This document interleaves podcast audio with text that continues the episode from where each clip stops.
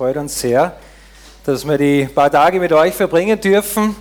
Ich werde mich auch bemühen, halbwegs Deutsch zu sprechen, was mir nicht immer ganz gut gelingen wird, aber die Schwaben verstehen das schon.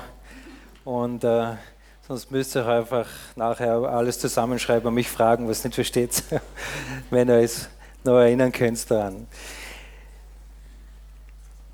Wir haben ein sehr interessantes Thema für die paar Tage und äh, geht um Beziehungen und äh, das ist sicher eine spannende Sache, aber es ist auch ein sehr breites Thema und von dem her, wir werden bestimmt nicht alle Bereiche von diesem Thema abhandeln können, sondern wir schauen ja ganz konkret auf das Leben von David und äh, vielen anderen, die auch Einfluss hatten in das Leben vom König David. Und das ist auch für mich sehr spannend gewesen, hier wieder ganz neu reinzuschauen und da selber auch wieder sehr viel davon zu lernen. Ich habe auch in Jochen gesagt, als er mir das Thema gesagt hat, ich werde am Anfang einfach euch drei, vier Fragen stellen in Bezug zu Beziehungen und die restlichen zwei, drei Tage werden wir darüber diskutieren, weil ich denke, das äh, ist sicher wertvoll, oder? Oder nicht so? Also, man hat schon gemerkt, es ist, ähm, es ist ein, spannende, ein spannendes Thema insofern, weil ja in Bezug zu Beziehungen jeder so ein bisschen seine eigene Vorstellung hat. Ich möchte euch ein bisschen, so, also für heute, einfach nur ein bisschen aus meinem Leben erzählen, damit ihr erstens einmal wisst, wer da steht und zweitens ihr ein bisschen erkennt, wo ich herkomme und auch schon ein bisschen vielleicht in das Thema mit euch reinführen kann, weil das natürlich auch in meinem Leben schon sehr viel auch ähm, eine Rolle gespielt hat bin jetzt 37 Jahre alt, wir sind 16 Jahre verheiratet, meine Frau und ich. Und äh, wir haben schon sehr lange eine Geschichte zusammen, schon ein paar Jahre vorher. Ich möchte aber noch ein bisschen ausholen, ein bisschen zurückgehen. Ich komme ja aus dem tiefen Österreich, wie man gesehen hat, da in den Bergen, wo es fast nur Schnee gibt und sonst nicht viel. Und äh, bin dort in einem sehr strengen katholischen Haus aufgewachsen. Wir kommen aus einem kleinen Dorf beide eigentlich nicht aus demselben Dorf, aber aus kleinen Dörfern, aus einem kleinen Bergdorf sozusagen, äh, Haus im Enztal. Und dort gibt es eben nur eine katholische Kirche und weil halt meine ganze Familie und Verwandten alle katholisch sind, deshalb bin ich auch katholisch gewesen. Und äh, da, wo ich gewohnt habe, ich bin auf einem kleinen Bauernhof aufgewachsen, genauso wie auch meine Frau. Und äh, habe vier Geschwister, vier ältere Geschwister meine Eltern sind auch noch äh, eigentlich quicklebendig, sind zwar schon Mitte 70, aber sind noch eigentlich ganz gut drauf. Und meine Geschwister, wir neben, leben alle eigentlich nebeneinander.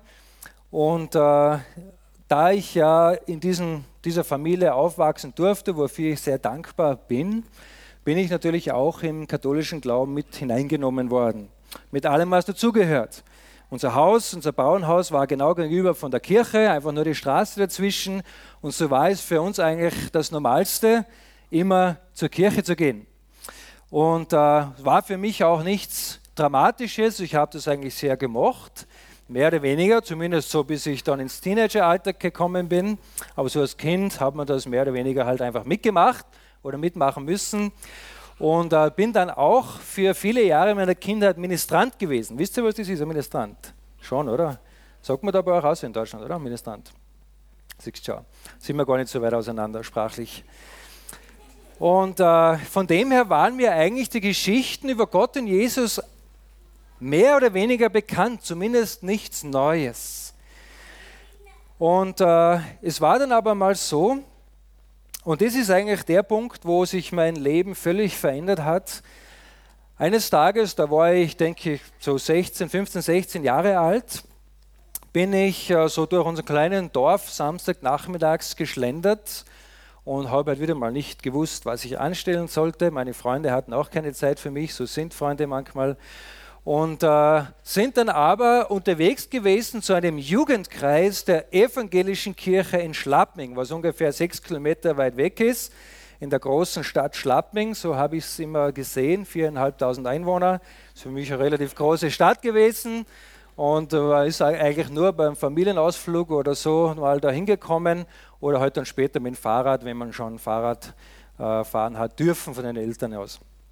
Und eines Tages bin ich also durchgeschlendert durch, die, durch unser Dorf Und da bleiben ein paar von meinen Schulfreunden und, und, und, und Dorfkollegen praktisch stehen, rollen das Fenster runter, damals musste man es noch so machen, und haben mich gefragt, ob ich mitkommen möchte in diesen Jugendkreis in die evangelische Kirche. Und ich dachte, evangelische Kirche, wo denken Sie hin? Ich bin ja katholisch. Und da habe ich natürlich gesagt, nein, ist ja ganz logisch. Was würde ich, erstens hatte ich keine Ahnung, was ein Jugendkreis ist, so wirklich, gab es bei uns ja nicht. Und, äh, und dann in der evangelischen Kirche, also das war für mich schon äh, nicht so einfach zu verstehen. Und dann habe ich natürlich gedacht, was würden meine Eltern oder meine Großmutter denken, wenn ich jetzt dort mitgehen würde? Das wäre eigentlich eine Katastrophe. Eigentlich war es für mich dann klar, da kann ich nicht mitgehen. Und okay, haben sie gesagt, Fenster wieder raufgekurbelt und sind dann zu diesem Samstagabend Jugendkreis gefahren, der eigentlich für die Konfirmanten gedacht war. Und äh, die haben aber dann nicht losgelassen. Ein paar Wochen später haben sie sich mir wieder gefragt, ob ich halt mitgehen möchte. Und innerlich wusste ich, eigentlich möchte ich schon. Ich möchte schon dorthin für mehrere Gründe. Zum einen gäbe es mir einen Grund, nach Schlappming zu kommen, in diese Stadt, Samstagnachmittag, Samstagabend, weg von meinem Dorf. Das war natürlich schon attraktiv, weil da oben gab es natürlich auch ganz andere Bars als bei uns. Bei uns im Dorf gab es nur eine Bar und die kannten mich dort schon und ich kannte die. Das war dann nicht mehr so interessant. Aber in Schlappming war es natürlich ganz was anderes. Und da haben wir gedacht, wenn ich irgendwie meine Eltern überreden könnte oder ihnen irgendwie klar machen könnte, dass das ja vielleicht eine gute Sache ist, dann würde ich schon mal gern dorthin gehen. Und so habe ich mir gedacht, ich muss es zumindest versuchen. Und bin dann zu meinen Eltern gegangen und äh, habe ihnen dann irgendwie versucht zu erklären, dass das eine sehr, wahrscheinlich eine sehr sinnvolle Sache ist. Ich hatte eigentlich keine Ahnung, was mich dort erwartet. Und äh, die haben mich dann tatsächlich dorthin gehen lassen. Und für mich war das aufregend da raufzufahren und dann in diesen Jugendkreis zu kommen. Da waren vielleicht 25, 30 Jugendliche oder so. Und äh, in diesem Jugendkreis in der evangelischen Gemeinde war ich dann, bin ich dann hingegangen. Da habe ich dann auch meine Frau dort kennengelernt, die Marion. Damals war sie 15, ich glaube, ich war dann vielleicht schon 16 oder 17. Und äh, habe dort natürlich dann auch viele andere junge Menschen kennengelernt. Und als ich dann das erste Mal dorthin gegangen bin, war das für mich einfach eine, super schöne Sache zu sehen, was junge Menschen eigentlich am Samstagnachmittag machen können. Ich wusste eigentlich nie, was machen. Wir haben ein, zwei Freunde von mir haben eigentlich immer Blödsinn gemacht, zu Hause irgendwas in die Luft gesprengt oder so irgendwas. Mein Freund, mein Freund und mein Freund, der war so der Sprengmeister von unserem Dorf. Der hat es geliebt, so mit Unkrautsalz und so Zeug immer herumzubasteln. Und äh, wenn wir uns nicht irgendwie verletzt haben oder irgendeinen Blödsinn angestellt haben. Und das war für mich schön dann zu sehen, auch dorthin zu gehen und zu viele junge Menschen zu sehen, die dort Spaß haben, die dort Gemeinschaft haben und aber auch von Jesus reden.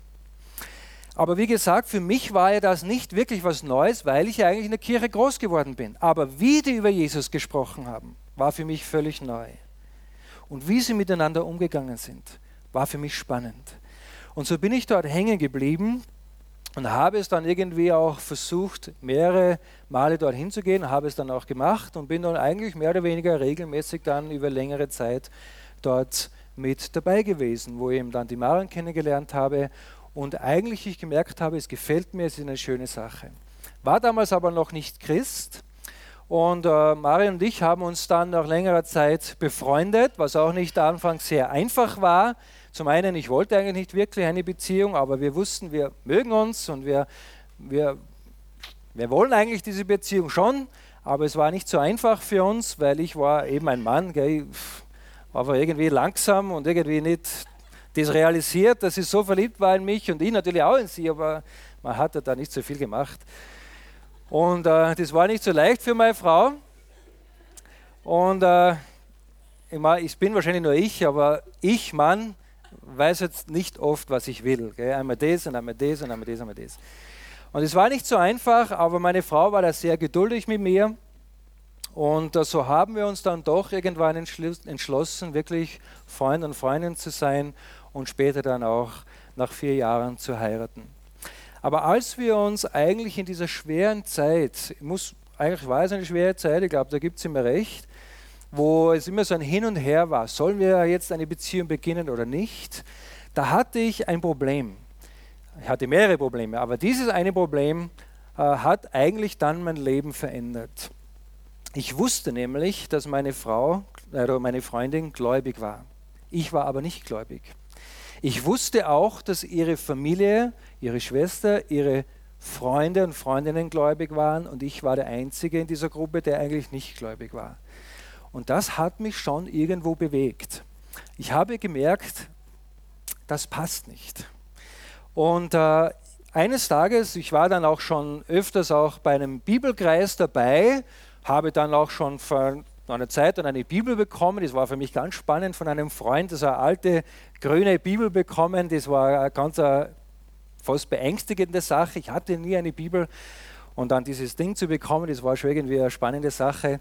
Bin dann aber auch in den Bibelkreis mitgegangen.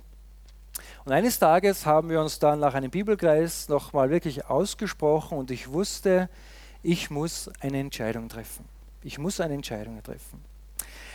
Und dann bin ich nach Hause gefahren und äh, kann mich noch so gut daran erinnern, weil ich war dann zu Hause in meinem Schlafzimmer, bin im Bett gelegen und ich wusste, ich muss mich entscheiden, entweder für die Marion oder nicht für die Marion. Das wusste ich, weil ich wollte ihr nicht länger das antun, immer so ein Hin und Her, ja, einmal ja, einmal nein. Und das wollte ich nicht länger tun und wir wussten, wir müssen eine Entscheidung treffen. Ich muss eine Entscheidung treffen. Aber ich wusste, ich muss auch noch eine andere Entscheidung treffen, nämlich wenn ich mich für meine Frau, für Marion entscheide, dann muss ich mich auch für Jesus entscheiden. Und das war zwar innerlich, innerlich so ein bisschen ein Druck, weil ich dachte, ja, muss das alles sein? Aber ich wusste, es war recht. Ich wusste, ein Leben mit Jesus zu leben, war recht. Es war richtig. Und ich weiß noch heute, wie ich in meinem Bett gelegen bin und angefangen habe nachzudenken und ich hatte Angst. Ich hatte unheimliche Angst. Angst vor dieser Entscheidung, mein Leben Jesus zu geben, weil ich nicht wusste, was wird Jesus in meinem Leben verändern. Und das ist ein springender Punkt, den ich bis heute immer wieder auch manchmal merke in mir, aber auch in vielen jungen Menschen oder in vielen Menschen, die vielleicht noch nicht es gewagt haben, und vielleicht gehörst du ja dazu, ihr Leben ganz Gott anzuvertrauen, weil sie Angst haben, dass Gott in ihrem Leben etwas bewirkt, das sie nicht in ihrer Hand haben. Und genau diese Angst hatte ich gehabt. Ich wusste, meine, meine Freundin ist gläubig, ich wusste, die waren alle und seht ihr, ich kannte ja auch die christliche Sprache. Ich habe das in diesem Jugendkreis ja erlernt und auch in der Kirche erlernt, die christliche Sprache zu sprechen. Es fiel mir nicht schwer, mit ihnen im Bibelkreis mitzureden. Es fiel mir auch nicht schwer, als ich gefragt wurde, mal eine Bibelstunde zu halten im Jugendkreis, obwohl ich kein Christ war. Das wussten die natürlich nicht. Aber ich tat mir so leicht, mich damit einzubringen und diese Sprache mitzusprechen, dass es gar niemand aufgefallen ist, dass ich eigentlich gar kein Christ war. Es ist nämlich sehr, es ist immer leichter, eine Sprache zu lernen, als einen Lebensstil zu lernen. Versteht ihr, was ich meine? Es fällt dir vielleicht auch leicht, die christliche Sprache zu sprechen, aber vielleicht gehörst du gar nicht wirklich dazu. Ich wusste, ich gehöre eigentlich gar nicht wirklich dazu. Ich spreche die Sprache, ich habe eine Bibel, ich konnte sie lesen, ich hatte sie nicht verstanden, aber ich wusste, ich gehöre nicht dazu. Und so musste ich diese Entscheidung treffen. Das wusste ich, weil Gott in meinem Herzen begonnen hat zu arbeiten und mir klarzumachen, Jesus ist Realität.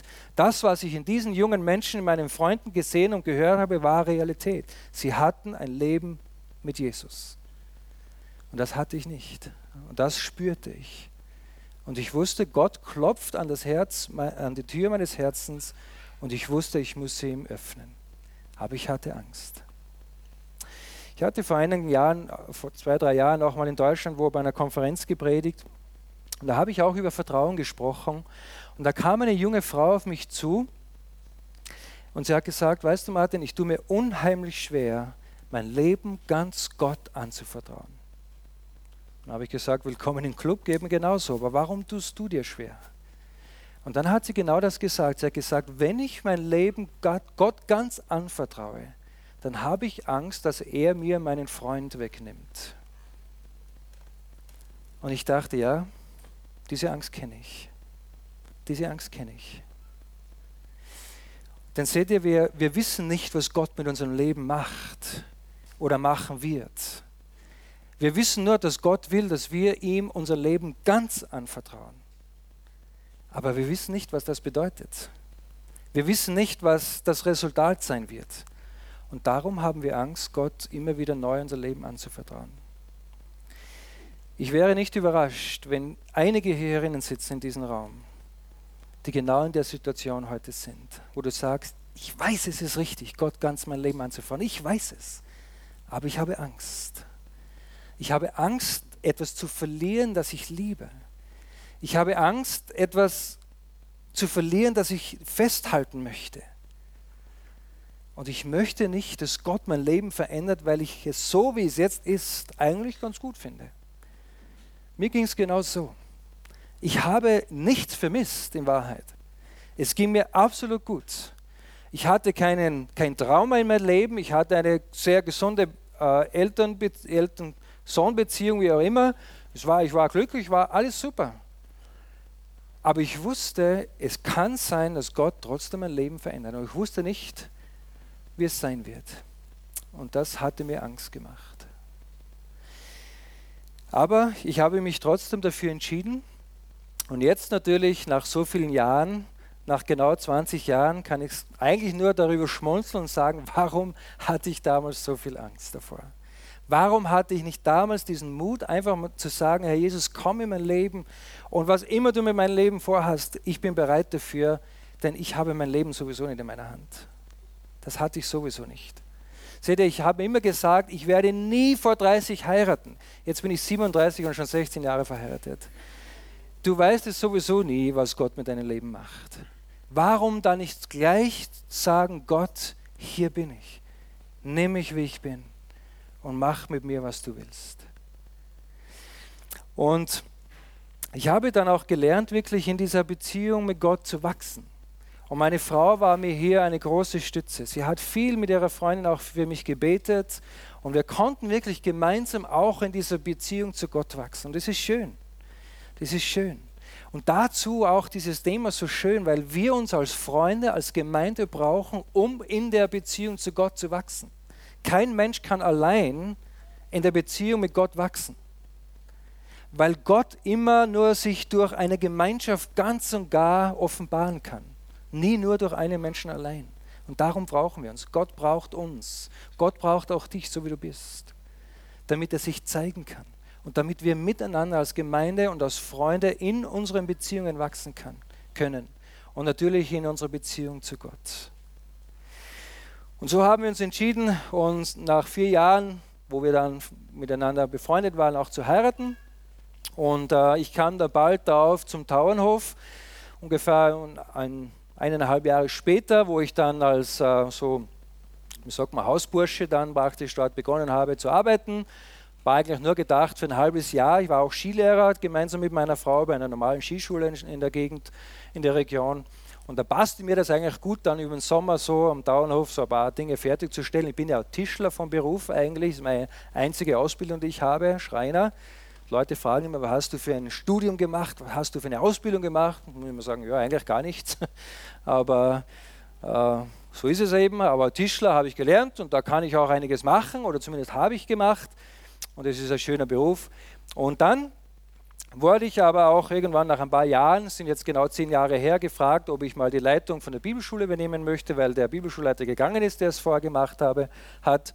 Und dann habe ich dann das eben dann auch getan. Und jetzt bin ich auch schon wieder 16 Jahre dort. Und zwischendrin sind wir mal zur Bibelschule gegangen, das möchte ich euch auch noch kurz erzählen. Meine Frau und ich äh, haben auch mal gemeinsam sechs Monate zur Bibelschule besucht. Und äh, in dieser Bibelschule haben wir, einen, haben wir viele nette Leute kennengelernt. Das war in, in England, im Norden von England, in Cape Murray Hall und äh, ganz liebe Leute auch kennengelernt. Und einer dieser Studenten, Ryan hat er geheißen, der hat uns dann mal zu Hause besucht. Das war danach, nach der Bibelschule irgendwann einmal, nach einer gewissen Zeit. Und Ryan, glaube ich, war Amerikaner. Kanadier oder Amerikaner. Ich glaube, er war Amerikaner. Und äh, es war interessant, weil ich hatte damals noch nicht so viel von dieser amerikanischen Kultur verstanden. Äh, jetzt mittlerweile, nach so vielen Jahren, arbeite ich äh, ein halbes Jahr lang mit Nordamerikanern, Kanadiern, verschiedenen Menschen und da hat man viel gelernt in der Zeit. Aber ich wusste noch genau, als dieser Ryan zu uns nach Hause kam. Wir hatten schon ein Haus gebaut, meine Frau und ich. Das war eine ganz spannende Sache. Der Ryan kommt rein, klopft an die Tür. Wir hatten uns natürlich gefreut, dass er da war. Und das Erste, was er macht, er kommt rein, sitzt auf die Couch und legt die Füße am Tisch. Auf den Couchtisch. Und meine Frau und ich haben uns angeschaut. Gut österreichisch und eigentlich können wir uns gut benehmen, die Österreicher. Aber Füße auf den Tisch, das war uns eigentlich ein bisschen fremd. Wir sind beide eigentlich gut erzogen worden und äh, also meines Erachtens gut erzogen worden. Und haben wir gedacht, naja, ist halt der Ryan, legt die Füße auf den Tisch, ist halt mal so. Und dann kommen wir so ins Plaudern und plötzlich stellt er auf, geht in die Küche rüber und öffnet den Kühlschrank. Und wir schauen uns wieder an, der schaut in unseren Kühlschrank rein. Unglaublich. Ja, haben wir gefragt, ja, wie, hast du Hunger? Wieso? Ja, natürlich, ja, haben wir noch was zu essen gegeben, aber er wollte einfach mal schauen, was haben Österreicher so in ihrem Kühlschrank. Und dann die Zeit verging und dann plötzlich steht er, geht irgendwo in ein Zimmer rein, oben rauf, schaut ins Schlafzimmer, so, was macht der? Der fühlt sich hier wie zu Hause und glaubt, er kann ja machen und tun, was er will. Haben wir nicht gesagt, aber das habe ich gedacht. Und obwohl wir ihn sehr lieb hatten und er war ein guter Freund natürlich, also ein Bibelschulfreund, wir kannten uns nicht so lange, aber wir haben ihm natürlich auch unser Haus geöffnet, aber doch nicht so, dass er da einfach sich bewegen kann, wie er will. Und es war anfangs gar nicht so einfach für mich und auch für meine Frau, diese, was ja doch teilweise ein bisschen Teil der Kultur ist, die kommen da rein und fühlen sich einfach wie zu Hause. Das war anfangs etwas schwer, aber ich habe etwas Wunderbares daraus lernen dürfen. Denn seht ihr, als ich dann so auch mit Jesus aufgewachsen bin, in meinem christlichen Glauben gewachsen bin, da habe ich gemerkt, es geht nicht nur darum, dass ich an Jesus glaube. Es geht nicht nur darum, dass ich sage, ja, Jesus ist mein Leben gekommen sondern es geht darum, dass Jesus sich bei mir zu Hause fühlt. Und als ich das begriffen habe, wusste ich auch, ich muss einiges in meinem Leben noch verändern. Denn seht ihr, ich habe ja immer, ich habe damals, als ich diese Entscheidung getroffen habe, für Jesus oder mit Jesus zu leben, da habe ich schon gesagt, ja, ich vertraue Jesus mit dem ganzen Herzen. Aber ich habe nicht verstanden, was das heißt. Denn ich kann auch heute sagen, ich vertraue Jesus mit meinem ganzen Herzen. Ich, das sage ich ganz ehrlich zu euch und mit meinem besten Gewissen. Das ist wirklich so. Und es fällt mir relativ leicht, das auch zu sagen. Weil ich habe eine, eine wunderbare Frau, ich habe zwei wunderbare Kinder, ich habe, wir haben zwei Autos zu Hause, wir haben mein Haus, ich habe einen Beruf, den ich liebe, meine Frau hat einen Beruf, den, den sie liebt. Es geht uns gut. Und seht ihr, es fällt mir überhaupt nicht schwer zu sagen, ich vertraue Gott von ganzem Herzen. Aber was, wenn es nicht so wäre? Und das musste ich erst begreifen. Und ich musste erst begreifen, was es heißt, Jesus ganz zu vertrauen. Und dann hat mir jemand dieses Bild gezeigt, und das kennt ihr bestimmt, dass unser Leben wie ein großes Haus ist mit verschiedenen Räumen. Und manche dieser Räume dieser, dieses Hauses, deines Hauses, meines Hauses, haben wir für Jesus geöffnet, aber andere haben wir nicht geöffnet, weil wir Angst haben, er könnte etwas verändern in diesem Raum. Und als Ryan zu uns zu Besuch kam und sich so gefühlt hat, als wäre er bei ihm zu Hause, da habe ich verstanden, was es heißt, dass Jesus sich bei mir in meinem Leben wie zu Hause fühlen möchte. Nämlich, wenn Jesus zu mir auf Besuch kommt, was er natürlich nicht macht, weil er da ist, aber wenn Jesus zu mir so wie Ryan kommen würde und er legt die Füße auf den Tisch, würde ich sagen, Jesus, tut mir leid, aber das geht nicht. Und wenn Jesus den Kühlschrank öffnen würde, würde ich sagen, Jesus, aber das geht jetzt schon ein bisschen zu weit. Du kannst ins Wohnzimmer gehen, leg die Füße am Tisch, schalte den Fernseher alles gut, aber bleib da sitzen. Viele von uns machen das so. Wir freuen natürlich uns, dass Jesus in unser Leben gekommen ist und wir freuen uns, dass Jesus auch in unserem Leben was macht, solange er es so macht, wie wir das wollen und da macht, wo wir das wollen, nämlich im Wohnzimmer, Im Gästebereich, versteht ihr? Es gibt einen Gästebereich in den meisten Häusern. Aber wehe, Jesus geht in das Schlafzimmer oder irgendwo in die Privatgemächer oder unten im Keller, wo so die Dinge wir verstaut haben, die sonst keiner sieht und auch keiner sehen muss. Was, wenn Jesus dahin will?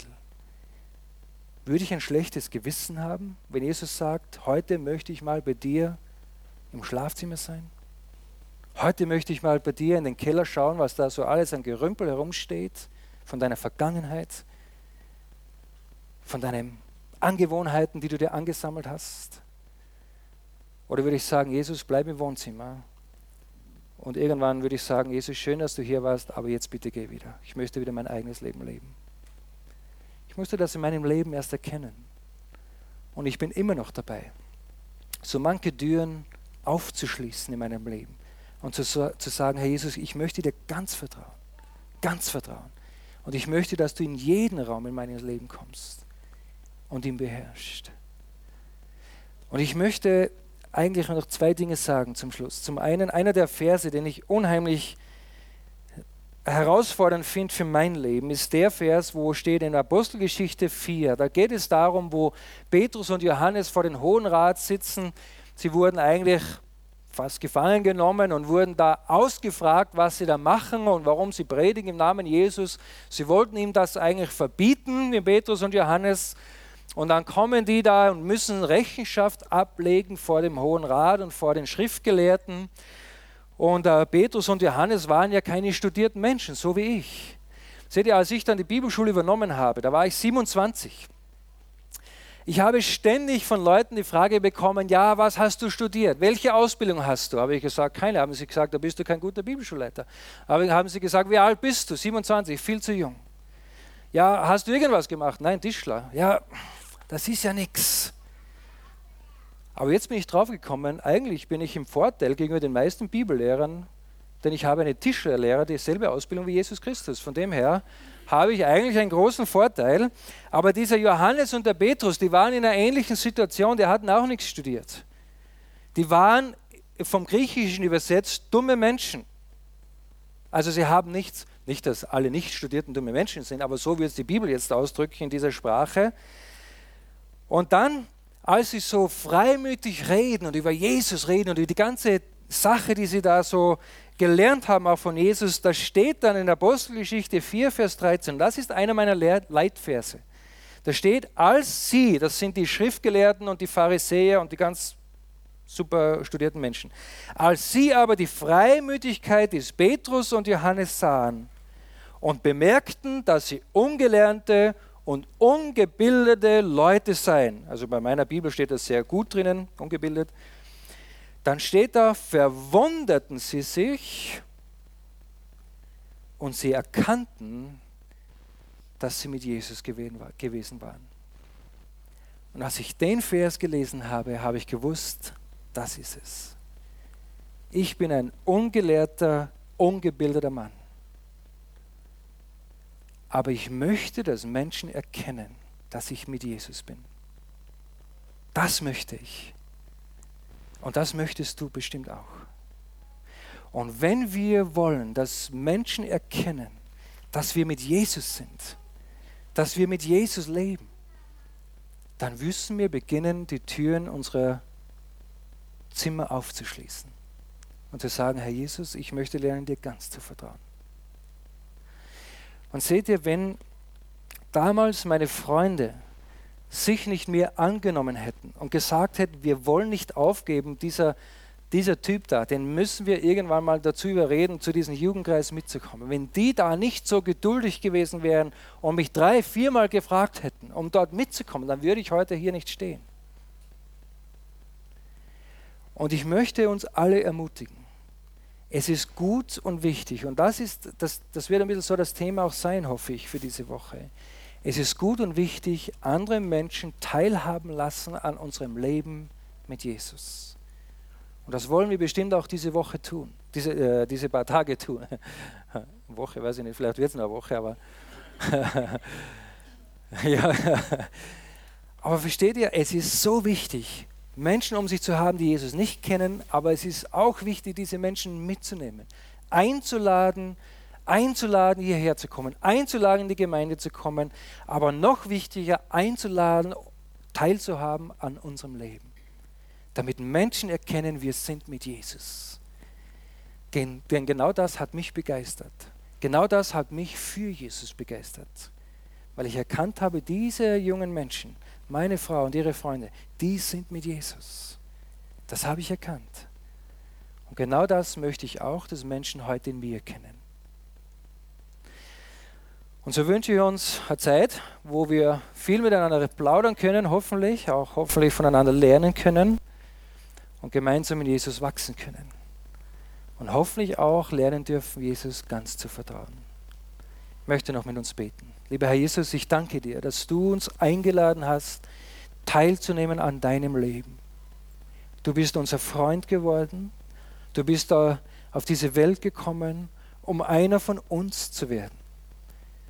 Und auch du warst kein Gelehrter, kein Studierter, kein gewaltiger, prächtiger Prediger.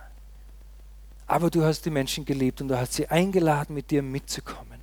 Du hast sie eingeladen, dir zu vertrauen und das tust du noch heute. Und Herr Jesus, das wollen wir auch tun. Wir wollen dieser Einladung folgen und wir wollen andere mit einladen, mit dir mitzugehen. Und Herr Jesus, wenn es jemand auch in diesem Raum gibt, der sein Haus des Lebens noch nicht dir geöffnet hat, dann wollen wir auch diese Menschen einladen, das zu tun. Und ich danke dir, Jesus, dass du ein geduldiger Gott bist und dass du nicht loslässt, so wie du auch nicht losgelassen hast von mir. Und dass du uns als Gemeinschaft und Gemeinde gebrauchen kannst, einander zu dienen, aufeinander zuzugehen, einander zu helfen, zu lernen, dir ganz zu vertrauen.